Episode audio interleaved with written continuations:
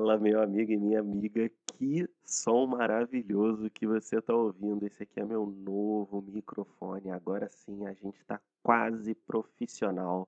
Meu Deus do céu, estou até orgulhoso. Muito bem, você está aqui no podcast do Vitor, o melhor podcast de estudos, leitura e produtividade, com um somzinho novo. Só falta mesmo uma câmera bacana aí para a gente poder usar. Mas enquanto isso, como o foco, né? do meu trabalho aqui ao podcast, certamente você já vai estar aproveitando muito mais. Se Deus quiser, a gente daqui a alguns aninhos aí vai ter um estúdio, vai ter alguma coisa, vai até ganhar dinheiro com esse podcast. Por enquanto a gente só perde dinheiro, né? Mas faz parte da vida. Bom, sem mais delongas, hoje eu quero fazer uma leitura comentada de um capítulo muito legal do livro Siga em Frente, do Austin Kleon. A primeira e única propaganda que você vai ouvir aqui nesse episódio é essa. Vai ter o link para você comprar esse livro Siga em Frente, do Austin Kleon, no link da descrição. Vai ser o primeiro, tá? Quando você comprar esse livro, através desse link, você não vai pagar nada mais por isso e parte desse valor cai como comissão para mim. Então vai ser bom para você, vai ser bom para mim, vai ser bom para todo mundo, beleza? Dito isso, a gente vai ler o primeiro capítulo do livro e fazer alguns comentários desse capítulo que é incrível. E só para contextualizar você um pouco, né? Esse livro, ele é um livro basicamente sobre produtividade no ambiente do trabalho e como você pode fazer um trabalho criativo, um trabalho mais produtivo, etc. O Austin Kleon, ele fala muito para criadores, né? Para artistas, para músicos, desenhistas, é, pintores, que seja. Mas, assim, independente do seu trabalho, você pode trabalhar num, num, numa repartição pública, no escritório de contabilidade, você vai se beneficiar desse livro. Eu sou um grande fã desse autor. Além de ele ser uma pessoa muito culta, né? Ele consegue passar várias noções interessantes de uma forma bem simples. E ele tem um trabalho que ninguém mais faz, ninguém mais faz.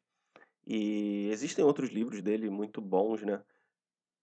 O primeiro deles que eu posso citar é o Roube como Artista. O segundo é o Mostre Seu Trabalho.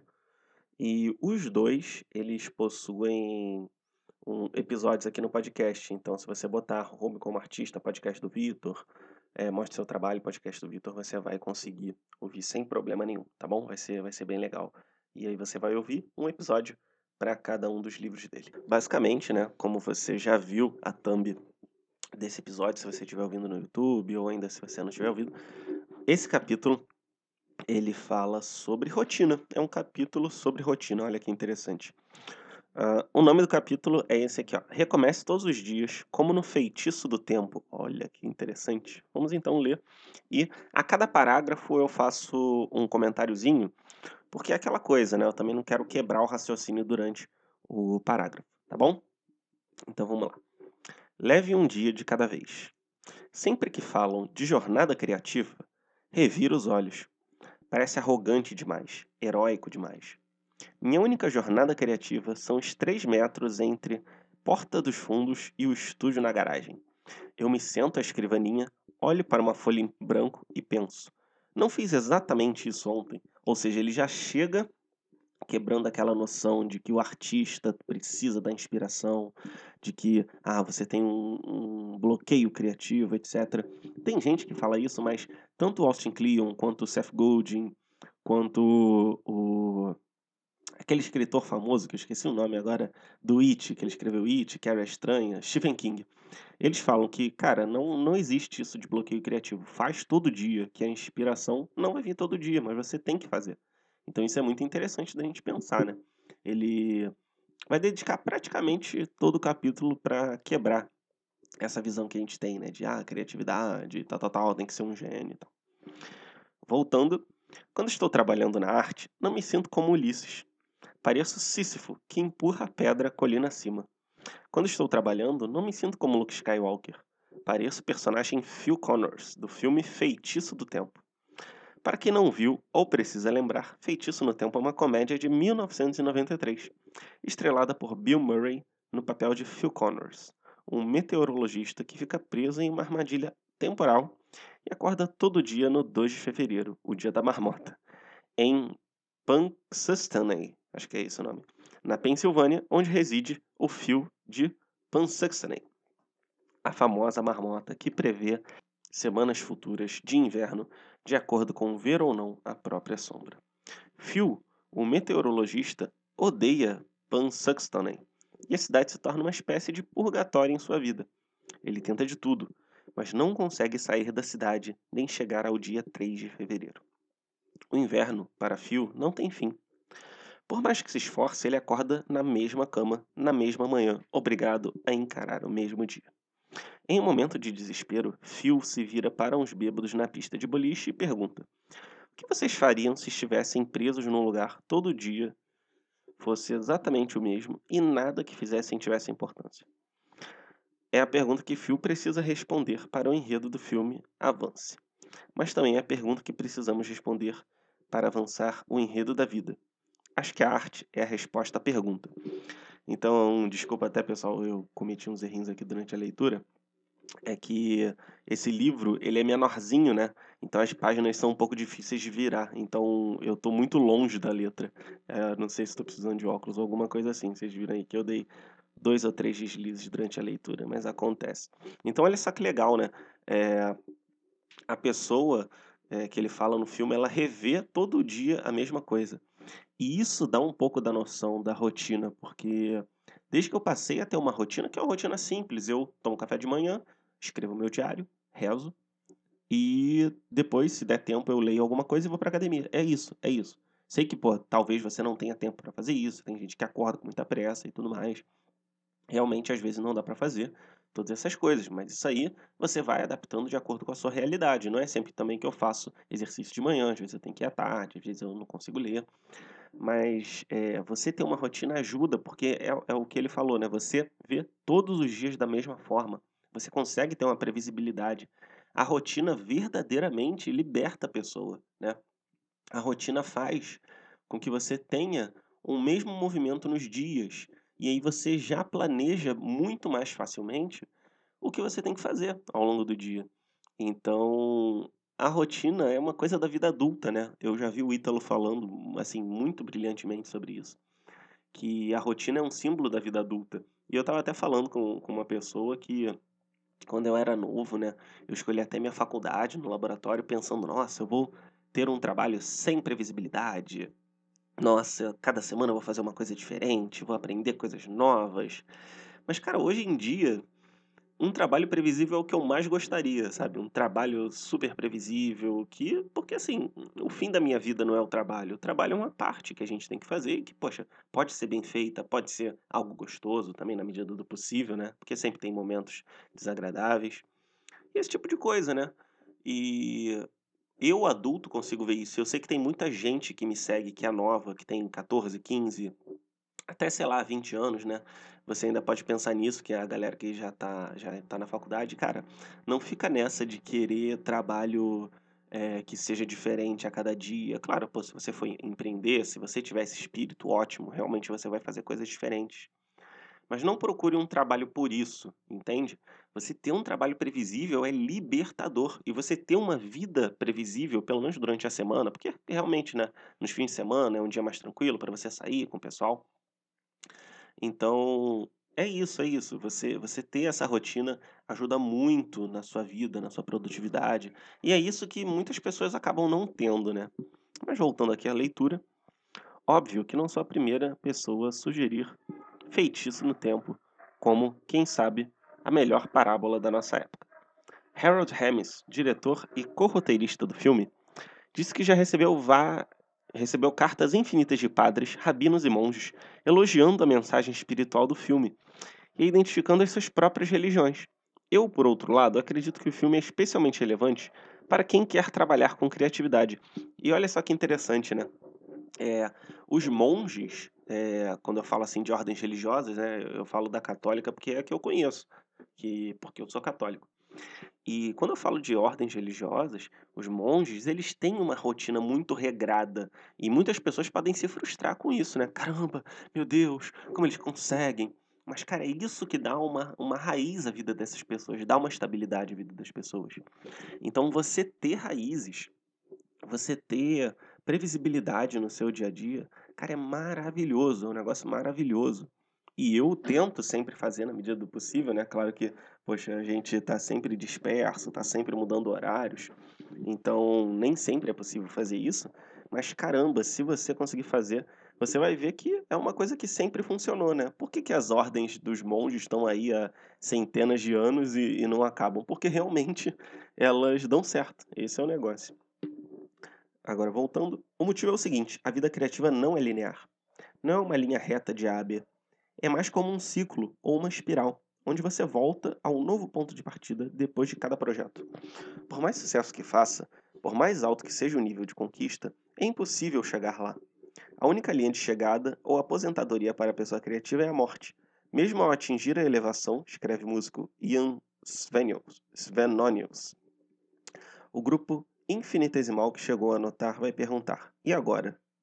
ou seja, a nossa vida, ela é feita de inspirações. A gente não. Dificilmente a gente fica satisfeito e não deseja mais nada, né? É, na filosofia budista, posso até estar enganado, mas parece que esse é o desejo supremo. Só que, no final das contas, a gente não é assim, né? A gente sempre quer conquistar mais coisas e isso pode ser uma coisa boa ou ruim, dependendo de como você emprega isso. Então, esse negócio de que você um dia vai estar satisfeito, cara, é mentira. Tem gente que, que conquista tudo. Olha, por exemplo, o Cristiano Ronaldo, né? Ele, cara, praticamente já conquistou tudo. Se ele quisesse aposentar, ele aposentava, mas ele continua jogando, ele ainda quer conquistar mais coisas. É, ele tá trabalhando com a publicidade dele no, na internet, no Instagram, e é engraçado que até ele ganhou mais dinheiro com publicidade no ano passado do que com com o futebol. Então, olha só que interessante, né? Por quê? Porque ele tem aquela garra, ele quer conquistar mais coisas, ele quer fazer mais coisas. Podem achar que é loucura, né? E, cara, realmente, eu acho que eu não, não gostaria de tanta exposição como a de um atleta, assim, super famoso. Mas, é, por, por outro lado, eu também gosto das minhas criações, né? De escrever, de fazer os podcasts. Então, cada um vai ter essa sua ambição.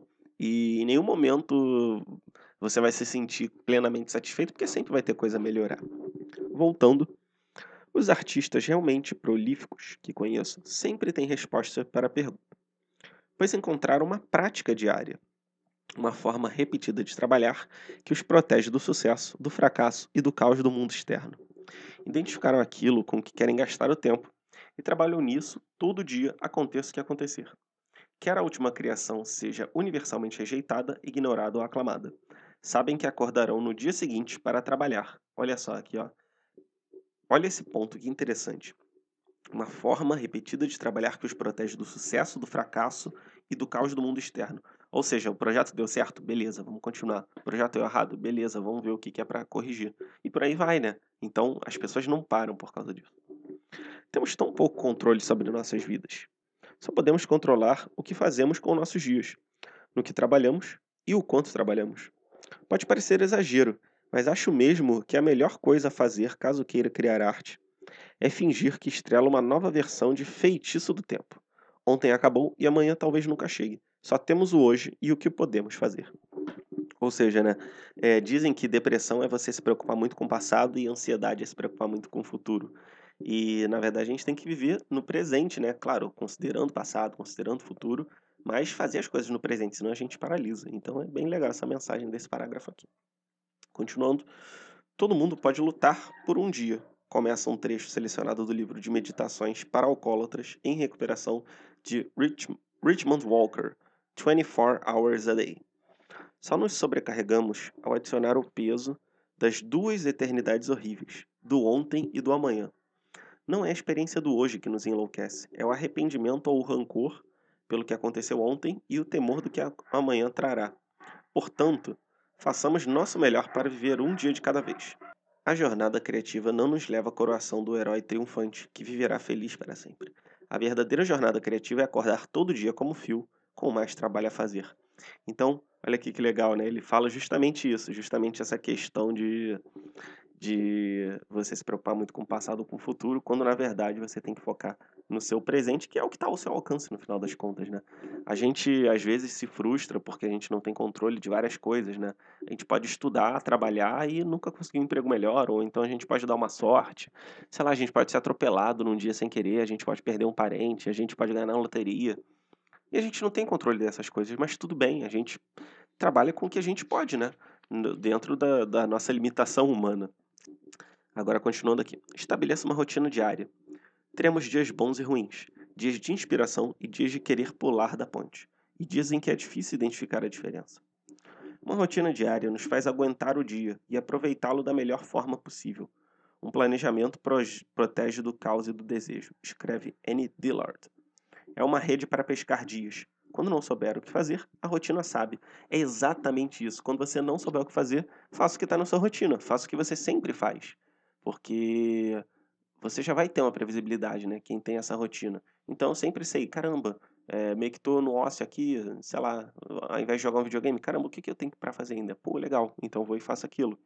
Então é isso, é isso. A rotina é justamente isso, né? Quando não tiver muito tempo, uma rotina ajuda a dar valor ao pouco tempo que tem. Quando tiver todo o tempo do mundo, uma rotina ajuda a garantir que não será desperdiçado. Já escrevi enquanto trabalhava em outro lugar, enquanto trabalhava de casa o dia inteiro e enquanto cuidava de bebês. O segredo para escrever em todas essas situações era ter um planejamento e segui-lo.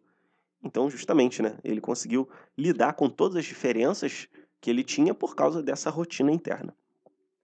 No livro Os Segredos dos Grandes Artistas, Mason Curry cataloga a rotina diária de 161 indivíduos criativos. Quando acordavam, quando trabalhavam, o que comiam, o que bebiam, como procrastinavam e muito mais. É uma enorme, enorme colagem do corpo. Opa, foi sinistro aqui. Uma enorme colagem do comportamento humano. Ler sobre os hábitos de escritores já é semelhante a visitar um zoológico humano. Kafka rabiscava noite adentro, enquanto a família dormia. Plef escrevia de manhã, antes dos filhos acordarem. Balzac virava 50 xícaras de café por dia, esse aí é dos meus. Goethe cheirava maçãs podres. Steinbeck precisava apontar 12 lápis antes de começar. Ou seja, é, a gente sempre, sempre pensa no ídolo, no gênio, no artista, como o cara excêntrico, o cara que produz é, com uma inspiração divina. Mas, cara, não. É, justamente é, é, a rotina, é a previsibilidade, é a monotonia que permite esse tipo de trabalho. É, eu lembro até né, que, que eu já vi um texto falando do, de São Tomás de Aquino. Né? Se eu não me engano, ele era um frei dominicano, né? um padre dominicano, não sei. E, cara, a rotina dele era super, super básica, super tradicional, super simples, é, de oração e tudo mais, de leitura. E, no entanto, ele, ele escreveu duas obras gigantescas, né? Que é a Suma Teológica e a Suma contra os Gentios. Então, cara, para e pensa, poxa, será que se ele não tivesse essa ordem externa, será que ele iria conseguir pensar nesses temas filosóficos e teológicos que ele pensou para construir a sua obra? Será que se ele não tivesse essa rotina, ele conseguiria é, chegar a essas conclusões, o mesmo para outros filósofos, né? O, o, Aristóteles, o Platão e tantos outros pensadores desse tipo, tá certo? E realmente a gente tem que tirar um pouco essa, essa mentalidade de que a pessoa, é, sei lá, tem uma inspiração divina ou tipo de coisa. Na verdade, não, na verdade é a prática. É, tem o Ítalo, né? Ele até falou uma vez que se você for escritor e não tiver inspirado, cara, imita os outros escritores. É, basicamente é isso, né? E até a obra mais famosa do Austin Kleon, que é o Roubo como Artista, fala isso. Porque ele diz que ninguém é original. Você tem que copiar as pessoas e você tem que copiar aquelas pessoas que você admira. Então, pega até, por exemplo, Sócrates, que é o pai da filosofia. As pessoas podem pensar, não, mas ele foi original, porque ele foi o primeiro filósofo de verdade. Mas, poxa, o pensamento dele foi baseado em refutar, por exemplo, os sofistas. Então, ele se baseava nos sofistas, nem que fosse para discordar ele citava muito Homero, então ele, ele tinha esse grande clássico da literatura para citar. Ele também, é, agora eu não me recordo, mas certamente ele ouviu falar dos pré-socráticos, né? Que eram aqueles filósofos que misturavam um pouco da natureza física e da natureza é, metafísica.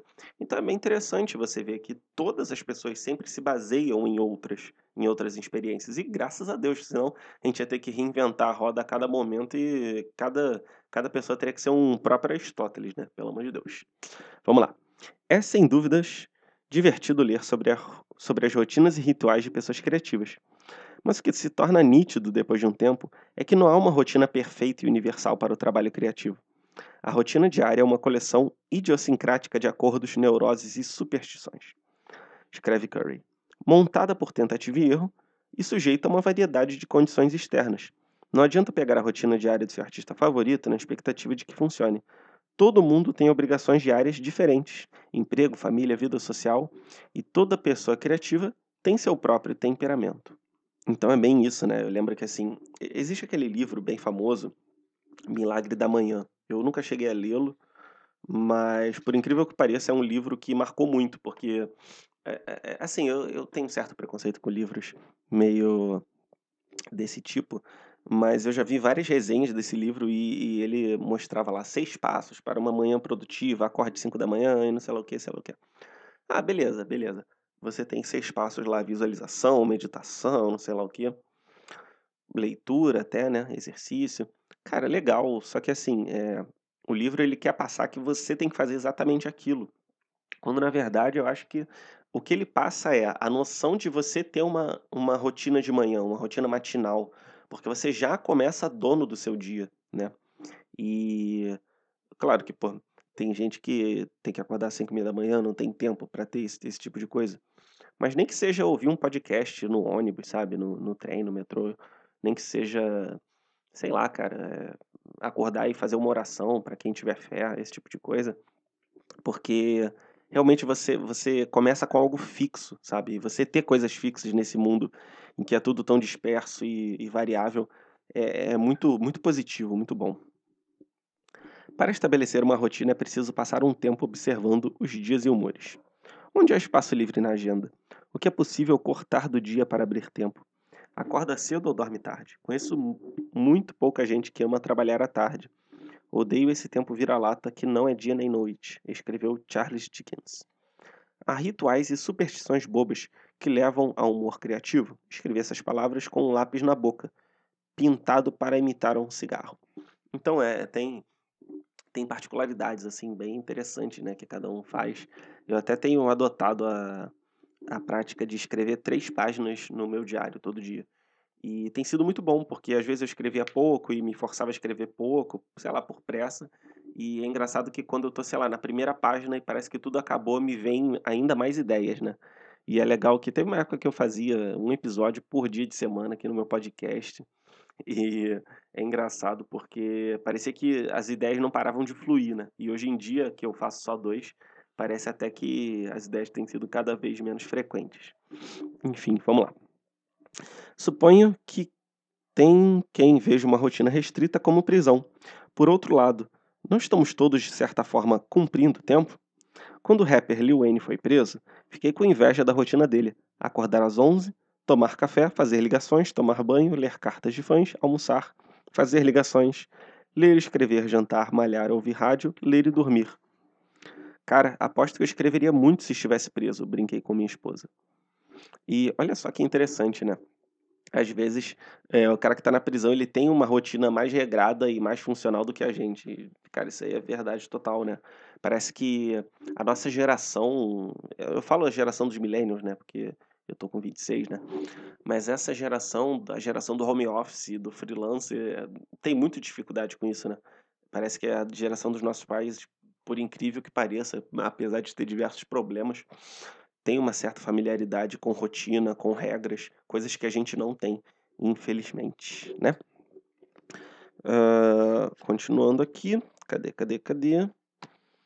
E um certo aprisionamento, se por opção própria, pode ser libertador. Em vez de restringir a liberdade, uma rotina cria liberdade, pois nos protege da instabilidade da vida e ajuda a aproveitar o tempo, a energia e o talento limitados.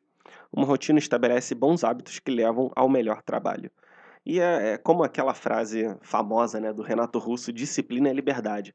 É, quando você se impõe a disciplina, você, você consegue fazer muito mais coisa.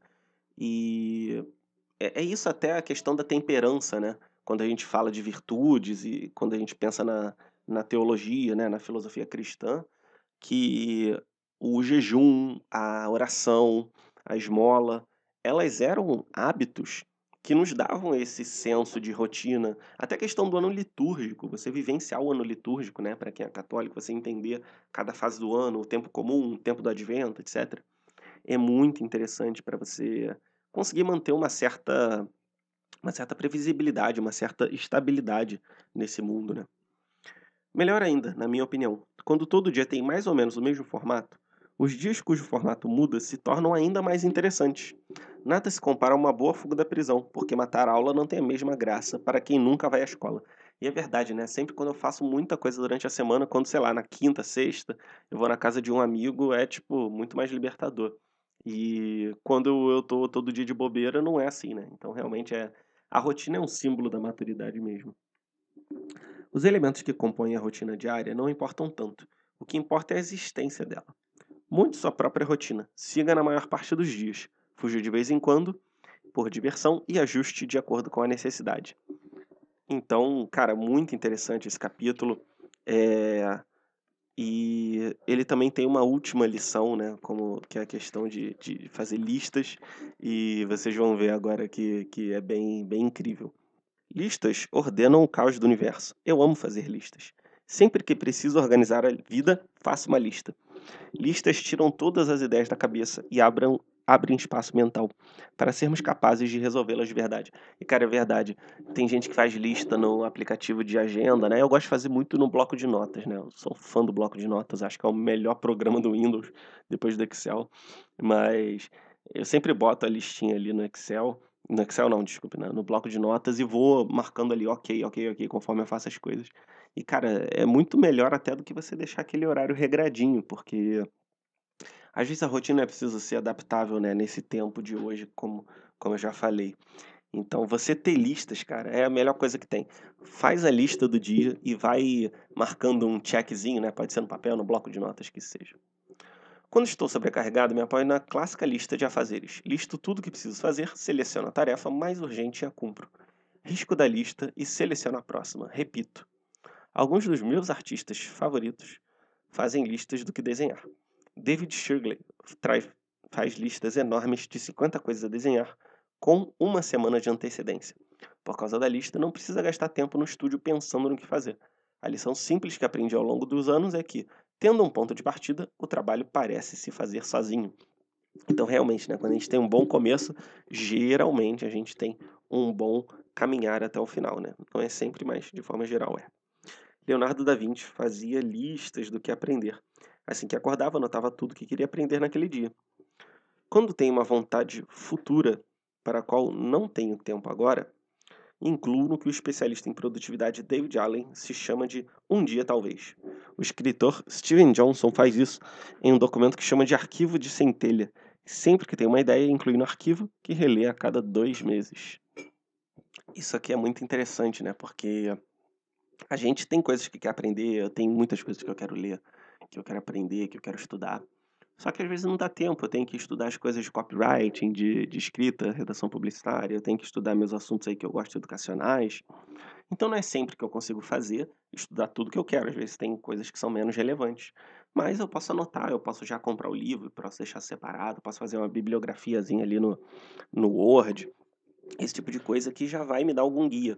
Então você percebe como planejamento é mais importante do que parece. A gente tem, ah, vou fazer tudo de qualquer jeito. É, planeja um pouquinho, né? Também não precisa fazer aquela coisa metódica, senão você nunca sai do lugar. Mas assim, planejamento mínimo, mínimo, de, sei lá, 20% de um planejamento ideal já, já ajuda bastante, né? Segue até o princípio de Pareto, dê uma olhada no meu episódio de princípio de Pareto, que é muito, muito importante. Às vezes é importante listar o que não fazer. A banda Punkwire nunca chegava a um acordo quanto aos que todos gostavam, mas concordavam quanto ao que não gostavam.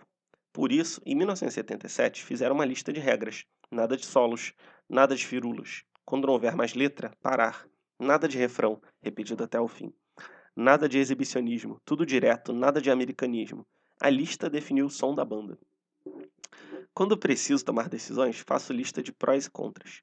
Em 1772, Benjamin Franklin explicou o seguinte ao amigo Joseph Priestley, com uma linha de vida meia folha de papel em duas colunas, uma das quais de prós e outra de contras. Quando Charles Darwin tentou decidir se queria casar, ele fez uma lista de prós e contras. É... E, e, é engraçado, né? Eu fiz uma lista de prós e contras para um projeto aqui que eu estava pensando e eu, cara, não, realmente não, não vai dar certo, não. Porque é, realmente, a gente tem que ver, né, a viabilidade, né? Talvez depois eu consiga fazer, mas por enquanto eu tenho que focar em outras coisas. Então, É aquela coisa tradicional, né, o ser humano tem que ser elegante, elegante no sentido de eleger as coisas boas e as coisas ruins. Então a gente tem que saber, não tem como como esquecer, né. E outra outra questão aqui no parágrafo, que ele fala, né, de você definir o que você não tem que fazer, né, cara. Você, assim, quando você define suas prioridades, você pode até botar na lista, tipo: "Cara, isso aqui eu não vou fazer, porque não vai dar tempo". Então eu até estava querendo criar um blog, mas, cara, eu tô cada vez tendo mais afazeres nos meus trabalhos e já tô com um podcast. Eu não quero deixar o podcast para fazer um blog, eu quero continuar as coisas que eu tô fazendo. Então é por isso que eu não vou fazer agora. Talvez, se der tempo futuramente, eu faça, né. Essa é a verdade. Hã, vamos lá. Quando estou empacado de manhã e não sei o que escrever no diário, modifico a lista de prós e contras. Divido a página com uma linha e uso uma coluna para listar pelo que sinto gratidão e a outra com que preciso de ajuda. É uma oração de papel, olha que legal. Listas são coleções com propósitos, descreve o designer Adam Savage.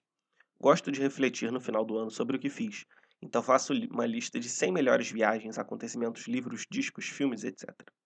Roubei esse hábito do cartunista John Parcelino, que publica uma lista de 40 melhores na Zine KingCat, que também adora listas. Faz listas compridas de ideias de histórias e ilustrações para Zine antes de escrevê-las e ilustrá-las de fato. Cada lista é um diário organizado do ano. É reconfortante ler as dos anos anteriores, ver o que mudou e o que seguiu igual. Cara, mudança de ano é, é fantástico, porque desde 2017 para 2018, na verdade antes, eu gosto de fazer lista, objetivos de melhorar e eu sempre consigo fazer a maioria das coisas, né? Claro que pô, uma coisa ou outra sempre falta, mas de forma geral o progresso é, consegue ser visto. Inclusive, uma meta minha é estudar todo dia francês. Não tenho conseguido todo dia, mas pelo menos quatro, cinco dias na semana eu tenho conseguido. E listas de fim de ano, né? De reflexões de o que, que o ano foi, o que, que o ano vai ser, o próximo ano vai ser, ajudam muito. E, finalizando, quando preciso me manter espiritualmente. Opa! Quando preciso me manter espiritualmente alinhado, faço minha própria versão dos Dez Mandamentos. Uma lista que devo ou não fazer. Pensando bem, esse livro é uma lista dessas. Por quê, né? Porque esse livro, ele nada mais é do que uma, uma coletânea de 10 lições, né? Então ele fala um pouco sobre coisas que a gente tem que fazer, coisas que a gente não tem que fazer. Então é quase como os 10 mandamentos. Inclusive, os três livros dele, né, grandes assim, famosos, são nesse sentido, é bem interessante. Acabe todo dia com finalidade. Nem todo dia vai ser do jeito que queremos. Toda rotina e lista é aspiracional. Mergulhamos em busca de pérolas, disse Jerry Garcia. Mas às vezes só achamos mexilhões. O importante é chegar ao fim do dia, de qualquer forma. Por pior que seja, aguente até o fim, para chegar ao amanhã. Depois de passar o dia com o filho de 5 anos, Nathaniel Hawthorne Escreve no diário: Nos livramos do dia o melhor que podemos. Às vezes, precisamos livrar do dia o melhor que podemos. Quando o sol se puser e você refletir sobre o dia, vá com calma. Um pouco de auto-perdão vale muito.